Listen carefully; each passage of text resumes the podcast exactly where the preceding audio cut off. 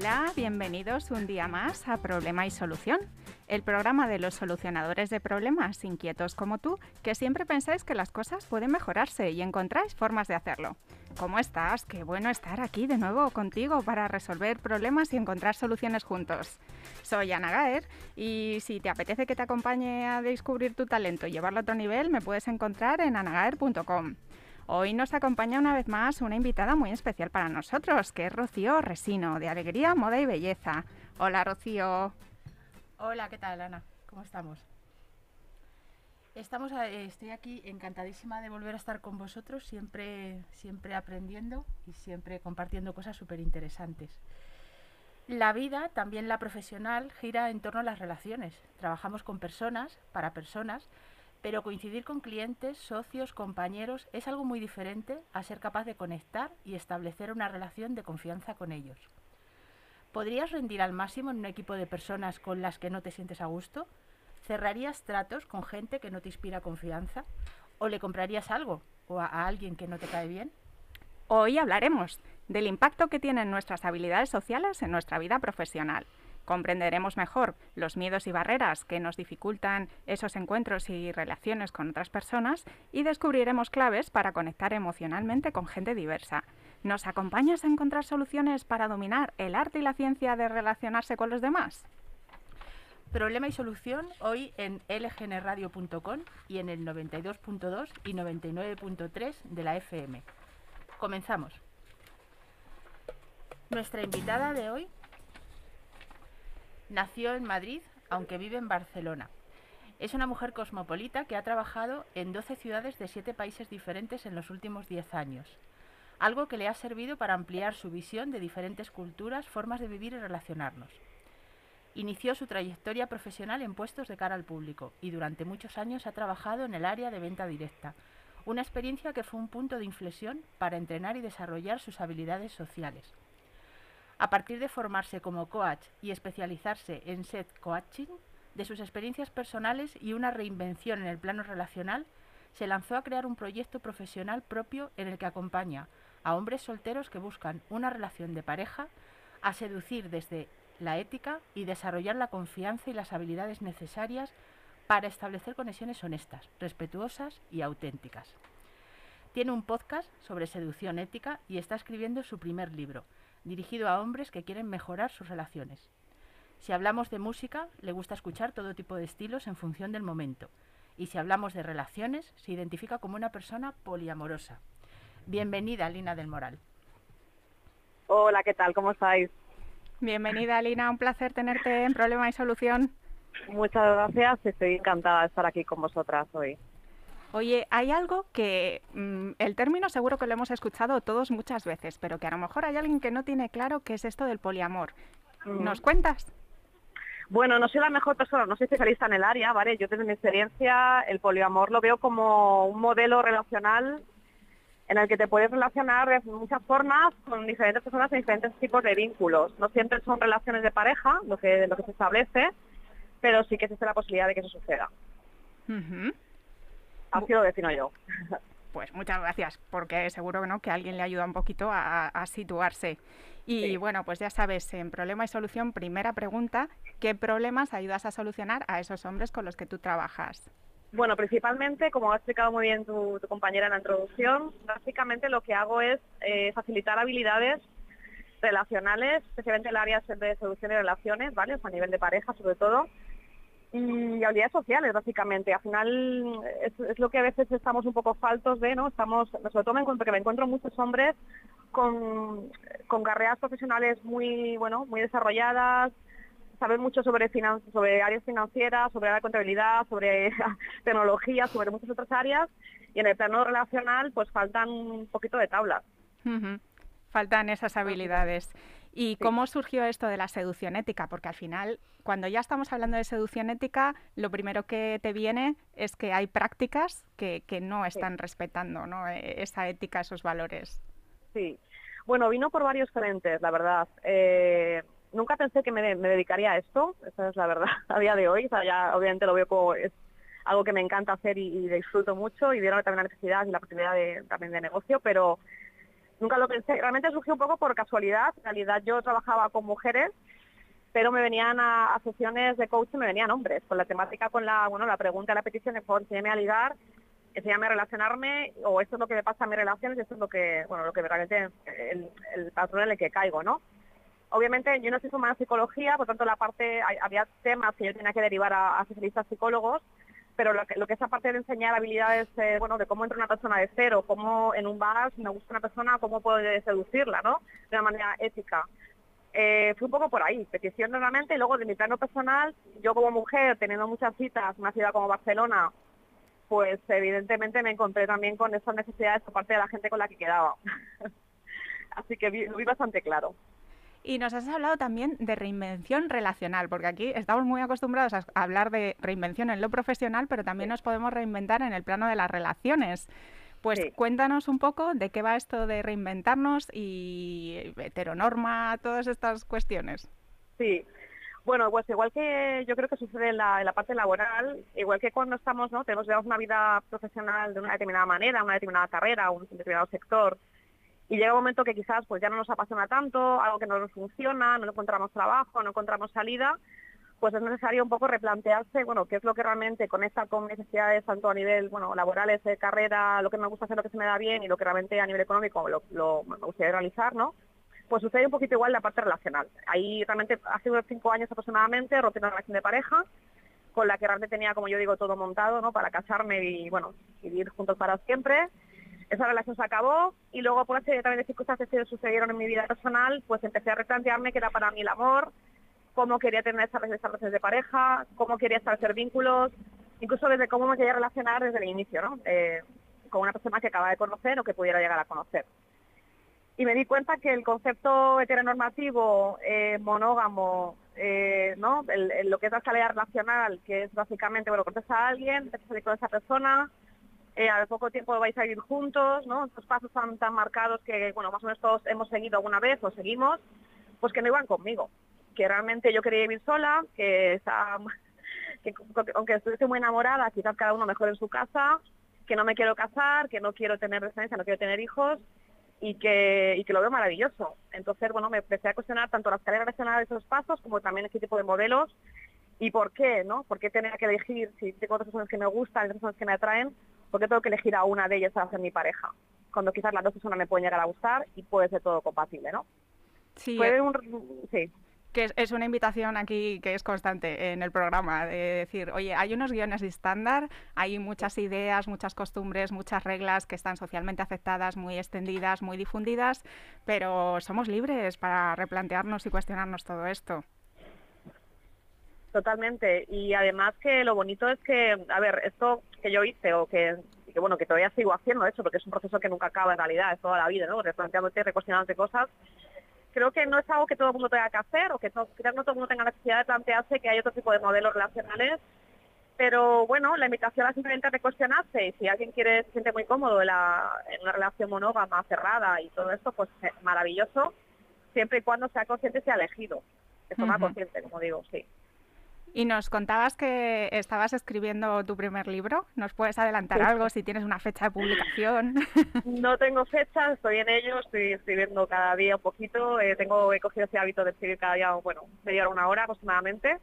Lo llevo bastante bien y nada, básicamente la temática será, bueno, estaba dirigido a ellos, eh, especialmente. Creo que falta falta escribir sobre área relacional, falta escribir sobre el área de seducción de una manera ética, de una manera honesta, de una manera auténtica también y realista. Así que es lo que bueno estoy haciendo, intentando transmitir en lo, en lo que llevo escrito, básicamente. Y para los profesionales y los emprendedores que nos están escuchando, eh, esto de seducir, que yo lo entiendo como al final es el atraer conscientemente a otra persona, eh, no es solamente. Yo encuentro muchas analogías, no sé cómo lo ves tú, Lina, entre el seducir cuando estamos en ese plano relacional de las relaciones sentimentales o esa parte ¿no? de, de la sexualidad pero también queremos atraer a clientes o queremos atraer a inversores o queremos atraer a un colaborador, a un posible socio. Totalmente, la seducción es una, una habilidad, como bien has explicado, eh, que es bueno la capacidad de atraer y gustar a otras personas. Claro, cuando yo quiero gustar a otra persona, no siempre quiero ir a la cama con esa persona o quiero tener una relación romántica. Eh, esto es aplicable, como bien has explicado, al área de negocios, al área de ventas, obviamente, eh, bueno, incluso relaciones laborales, ¿no?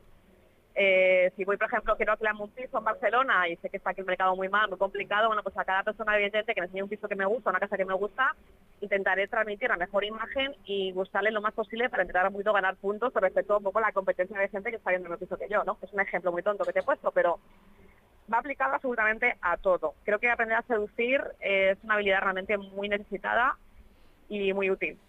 Estupendo, pues si te quieres quedar ahora con nosotras, ayudarnos a aprender a seducir y a llevárnoslo eso a cualquier aspecto de la vida, pues estaremos encantadas. Y antes de terminar, cuéntanos dónde te podemos encontrar, si hay eso, alguna persona, algún hombre que, se está planteando, ¿no? Eh, uy, esto a mí no me está funcionando como yo quiero y quiero explorar otras posibilidades o quiero desarrollar esas habilidades que tú ayudas a, a entrenar.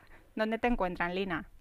Pues mira, mi página web es linadelmoral.com, mis redes sociales, principalmente Instagram, también Lina del Moral, Seducción Ética, y mi podcast, como bien has dicho antes, Seducción Ética, lo tenéis en iVoox. Vale, pues muy fácil, ¿no? Si te buscan por tu nombre o por Seducción Ética, va a ser fácil encontrarte. Exactamente. Pues muchas gracias. empezamos aquí en un momentito, empezamos nuestra tertulia.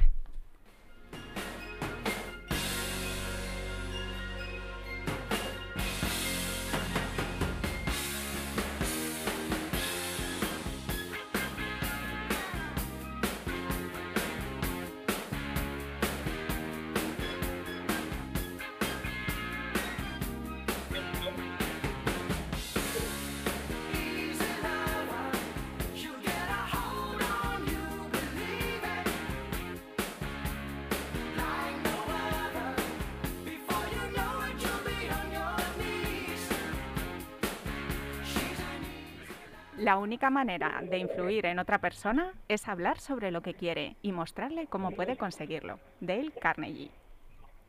Bueno, chicas, ¿qué os parece? Rocío, Lina, ¿qué os parece esto, no? De decir, la única posibilidad que tenemos, ¿no? De, que, de gustarle al otro, de que el otro no, no es centrarnos en ser nosotros interesantes, ¿no? Si en, en conectar con eso que a la otra persona le interesa, le gusta y interesarnos nosotros por su mundo. Bueno, yo empiezo yo, si te parece, y te cuento que para mí eso ha sido un, realmente un descubrimiento súper importante. Yo me dedico a las, me dedico a las ventas y además eh, gestiono también eh, equipos de, empresarios en una plataforma y la verdad es que para mí eso es eh, lo que me tengo escrito y lo que me tengo en mente todos los días para influir en otra persona hay que saber lo que quiere esa persona, lo que necesita esa persona y hablarle solo y exclusivamente de aquello que necesita. Como siempre hablamos y decimos, encontrar el problema y darle la solución. No sé si estáis de acuerdo vosotras con eso. Yo súper de acuerdo contigo y añadiría realmente, bueno, complementaría con lo que acabas de decir, la empatía.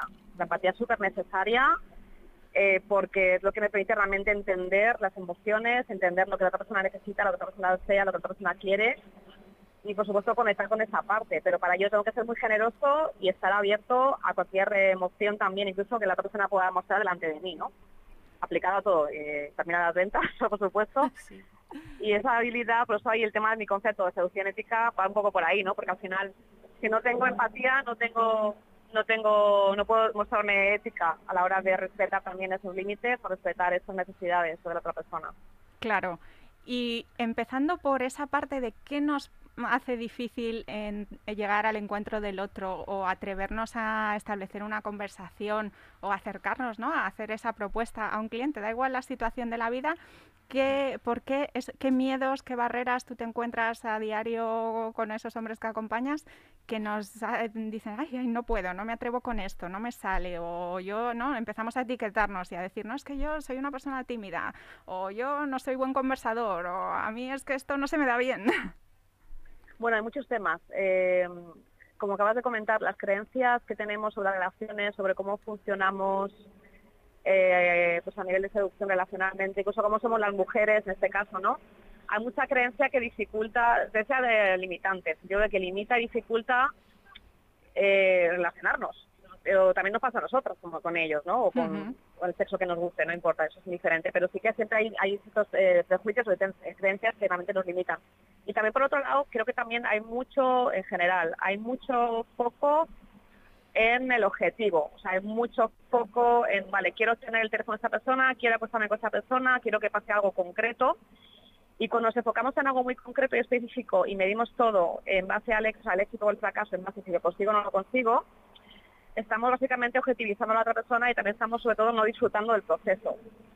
Sí, esto me, viene a la mente esto que contaba Stephen Covey eh, sobre mantener el equilibrio ¿no? entre las relaciones y, los objetivos o los resultados. ¿no? Él lo hablaba de la gallina de los huevos de oro y los huevos de oro. Los huevos de oro son los resultados y, la gallina es, eh, simboliza esa relación, ese tener en cuenta ¿no? el vínculo que, tienes con la otra persona. Entonces me da igual si hablamos de ventas, ¿no? como comentaba Rocío, o, o de relaciones como estás comentando tú, Lina, al final necesitamos encontrar un equilibrio entre eso que yo quiero conseguir y las necesidades también de la otra persona y lo que la otra persona quiere conseguir y cómo va a afectar mi interacción, mi comportamiento, mi comunicación, ¿no? ¿Cómo, le va a afectar? O empatía, ¿no? También la habías mencionado, Lina.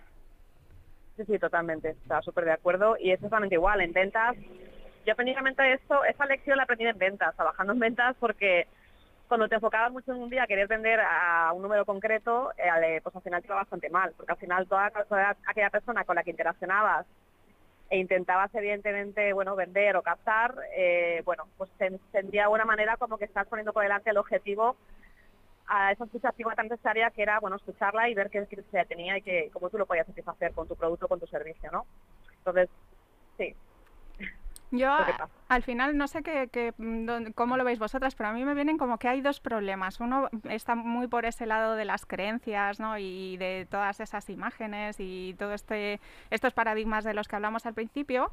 Pero por otro también es que no desarrollamos, si no tenemos la suerte de que en casa hemos tenido buenos modelos ¿no? de personas que tenían estas habilidades entrenadas y hemos podido modelarles, pues eh, ¿dónde se aprenden las habilidades sociales? Bueno, yo, pues, la, eh, perdona, Lina, eh, decía que yo creo que las habilidades sociales se, se entrenan y se aprenden y de hecho mm, yo creo que soy un puro ejemplo porque soy una persona súper tímida, muy, muy insegura y estoy eh, formándome mucho en temas de comunicación, aprendiendo a exponerme, a quitar esos miedos. Entonces yo creo que esas habilidades, si se quiere y se tiene intención, se pueden aprender. Siempre de la mano de, grandes maestros que hay, eh, yo creo que se puede, se puede aprender. Sí, yo iba más al lado de si en casa no hemos tenido la suerte, ¿no? De que nos hayan acompañado de una manera, ¿no? Pues casi, ¿no? Pues eso, como parte de nuestra educación, que nos hayan, ¿no? Eh, ayudado también a desarrollar estas habilidades, en la parte de los sistemas educativos oficiales mm, apenas se contempla, se pasa muy por encima de manera transversal y después, pues a no ser que te dediques al área de la atención al cliente o de las ventas, pues en la, vida profesional tampoco es algo que, se insista y que se ayude a la gente a desarrollar habilidades blandas, a no ser que estés en puestos de liderazgo o eso, o, de venta o atención directa.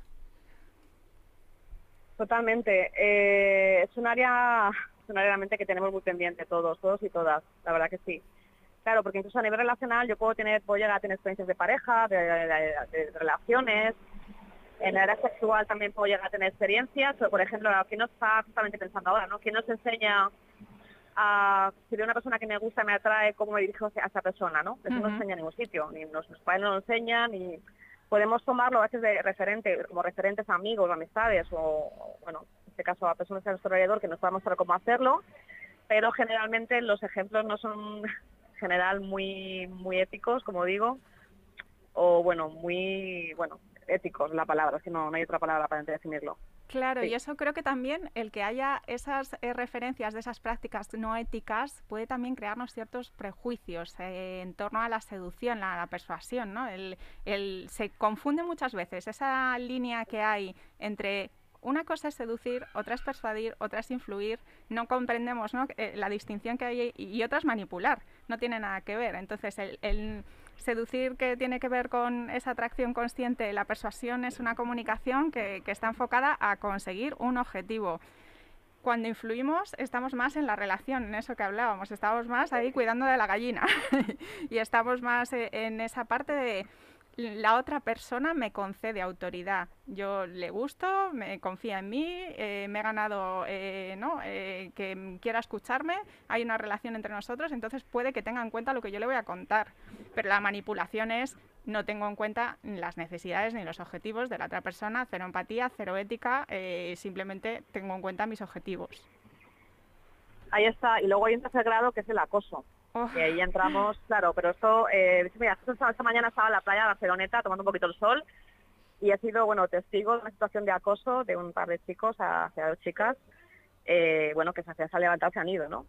Eh, pero increíble porque, bueno, yo pensaba, Dios mío, es que la vida me da alrededor oportunidades para escribir para sobre esto, pero es que lo tenemos alrededor todos los días, ¿no? Personas que realmente se intentan por otras personas físicamente en cualquier entorno público o incluso en entornos un poco más cerrados y bueno, no sabemos dirigirnos a esas personas y llamar su atención y tener una conversación realmente, bueno, con seducción y con cierta resolución ética, pero de forma atractiva, no lo sabemos hacer.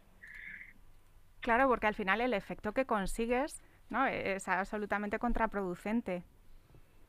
Eh, obviamente, sí que, no, no, no, tiene sentido, te está distanciando en, ¿no? en, todos los aspectos de eso que tú pretendes. Tú pretendes acercarte, pretendes gustar, pretendes eh, iniciar una conexión y al final lo que, lo que estás provocando es una ruptura, un alejamiento, un rechazo radical. Consigues precisamente consigues todo lo contrario, se consigue pues eso, ese rechazo que no es el fin de la, de la seducción para mí la primera, disculpa, la, primera cosa que, es muy importante en este aspecto es entender que lo primero, para asociar a otra persona, tenemos que sentirnos cómodos los dos. Tanto yo como soy la que seduce como la otra persona. Yo noto eh, una sensación de incomodidad por la otra parte, tengo automáticamente que calibrarme o directamente eh, parar.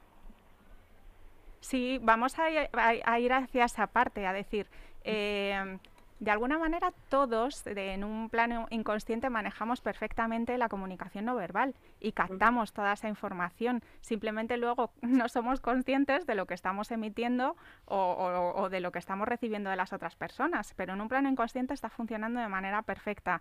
Y, es el, tomar conciencia de eso, de decir, oye, pues la posición de nuestro cuerpo, el que haya incoherencias, la sonrisa, eh, las emociones que tú estás sintiendo y que se contagian, el contagio emocional, ¿no? Eh, que nos resulta más agradable estar cerca de personas que están a gusto, que están, que se sienten bien, que son, ¿no? están alegres o están relajadas, ¿no? Es mucho más agradable que estar cerca de una persona que está enfadadísima o, que está eh, experimentando miedo o tristeza. Sí, y para esto yo, por ejemplo, tengo una, una, una cosa que explico en las sesiones de coaching eh, y también en las clases, es el semáforo, ¿no? Yo siempre imagino que el ojo corporal, o es un poco metafórico, obviamente, es como un semáforo, la luz roja, ¿no? La, tonalidad roja son aquellas señales de, de corporal y también, bueno, verbal también, que evidentemente es un no, es un no, es un para y es un frena y vete, ¿no? Luego tenemos el ámbar, que son, eh, bueno, son situaciones en las que realmente hay que medir, hay que calibrar con mucho cuidado. Y aquellas señales verdes, aquellas eh, formas de lenguaje corporal no verbal verdes, pues bueno, por adelante y bueno, ir, progresivamente eh, creciendo en estas técnicas de solución, en estas dinámicas que podamos aplicar. Así que bueno, yo lo pongo así como metáfora, pero creo que es bastante decisivo. Oye, es muy interesante esto que cuentas. Y ahora a, las dos os pregunto, porque las dos tenéis experiencia en ventas, ¿cómo nos podemos llevar esta parte que estamos hablando del tener en cuenta eh, el estado de ánimo en el que estamos, la emoción en la que estamos, lo que estamos pensando, porque eso lo vamos a proyectar, el semáforo que nos estás... ¿Cómo nos llevamos esto a la hora ya de, oye, que tengo una entrevista o que eso, que, que voy a verme con un cliente o me voy a ver con alguien que a lo mejor financia mi proyecto? Yo no sé qué te parece, Lina. Eh, yo siempre, siempre digo que depende de cómo yo esté, eh, soy capaz también de, de, conectar más con el cliente o no y que el cliente también muchas veces, antes tú decías que eh, los que estamos en ventas lo, lo, sabemos, que el día que te levantas y pronosticas que el día va a ser terrible en ventas, al final el día acaba siendo terrible en ventas. Y yo siempre pienso muchas veces que es cuestión de nuestra actitud y que el cliente cuando llega eh, es capaz de, de, captar esa actitud tuya y si es negativa al final va a ser muy complicado eh, venderle nada, tanto a un cliente como si tuvieras una entrevista de trabajo o si tuvieras que hacer un negocio. No sé qué piensas tú de esto. Súper de acuerdo contigo. Yo creo que la, actitud es la clave y sobre todo un estado que yo llamo un estado indiferente y desapegado. Esto suena un poco holístico, pero en realidad a lo que me refiero es a que sea lo que sea, es una venta, ya sea que me quiero acercar a alguien que me gusta, ya sea que tengo una empresa de trabajo, ya sea una venta, eh, actitud es actitud positiva la que hay que tener, eh, estar muy centrado y muy en el momento de lo que estoy, también disfrutando mucho el proceso dentro de lo que sea, ¿no? Depende un poco del caso, pero creo que es, es fuerte disfrutar y sobre todo que me sea indiferente el resultado final. Que esto, claro, dicho así, ¿no? Cuando alguien te gusta mucho, cuando que es una venta realmente y tu sueldo depende de ello, tu, bueno, tu ingreso económico depende de ello, es fácil decirlo, pero realmente creo que es lo adecuado y realmente lo que a mí por lo menos me ha funcionado, desapegarme de, de bueno, resultado final. Sí, ese desapego al final también a mí me viene a la cabeza el, no te lo tomes como algo personal. Si la otra persona no está receptiva y bueno, pues no le apetece conversar contigo o no te quiere conocer o no te quiere comprar, no necesariamente tiene que ver con tu propuesta, que esa persona tú no sabes lo que ha pasado en su día ni cómo le van las cosas, ¿no? Ni, ni en qué estado se encuentra. Entonces, no necesariamente el rechazo es algo que tenga que ver contigo, con tus actitudes, con, ¿no? con lo que tú tengas que ofrecerle, sino que, que ella no, en ese momento no está receptiva. Me encanta eso que dices además porque es cierto que a todos los niveles cuando nos cuando rechazan una propuesta que hacemos eh, yo recuerdo que siempre me sentía como que era algo personal era algo un rechazo hacia mí y eso me hacía también ponerme a la defensiva ya fuese con el cliente ya fuese con cualquier proyecto que estuviera presentando y desde que me he dado cuenta de que cuando una persona te dice que no, algo que le propones no es nada personal, sino simplemente muchas veces lo que tú dices, el, pensar también qué día tiene, cómo está esa persona en ese momento, pues eso te libera de la carga eh, de, sentir ese rechazo y te hace ser mucho más fluido, no apegarte al resultado y seguramente eh, en muchas ocasiones también el poder reconducir la situación para que te acaben diciendo que sí a esa, a esa venta o a esa propuesta. Pues Lina, no sé si nos compartes algún consejo, alguna idea para mejorar en nuestras conversaciones, para eso, decir, oye, me da igual que sea una cita o que sea un evento de networking, ¿no? ¿Cómo rompemos el hielo? ¿Cómo empezamos una conversación? Bueno, en primer lugar, a mí podría decir muchísimas cosas, ya con esto cierro, que me tengo que marchar, pero básicamente creo que es importante, como he comentado, la empatía, o sea, estar atento a la corporal de la otra persona, ¿vale? Leer ese lenguaje corporal, y sobre todo disfrutar el proceso. Eh, creo que romper el hielo, bueno, es muy, es muy fácil romper el hielo en el sentido de que siempre podemos buscar algún tipo de, elemento, ¿no? Cuando yo entro a hablar con alguien o incluso, bueno, me entro, soy residente para una entrevista, para una reunión, puedo romper el hielo con algún elemento que tengo, que puedo observar, que viene dado por el propio contexto y sobre que puedo hacer algún tipo de comentario, alguna pregunta de forma directa para un poco entrar en, bueno, romper el hielo, entrar un poco en materia eh, todo acompañado con sonrisa, con eh, sobre todo contacto visual súper importante y estar muy relajado, estar muy cómodo, intentar estar lo más tranquilo y lo más relajado y cómodo posible para también transmitir esa emoción, esa sensación y esa emoción a la otra persona.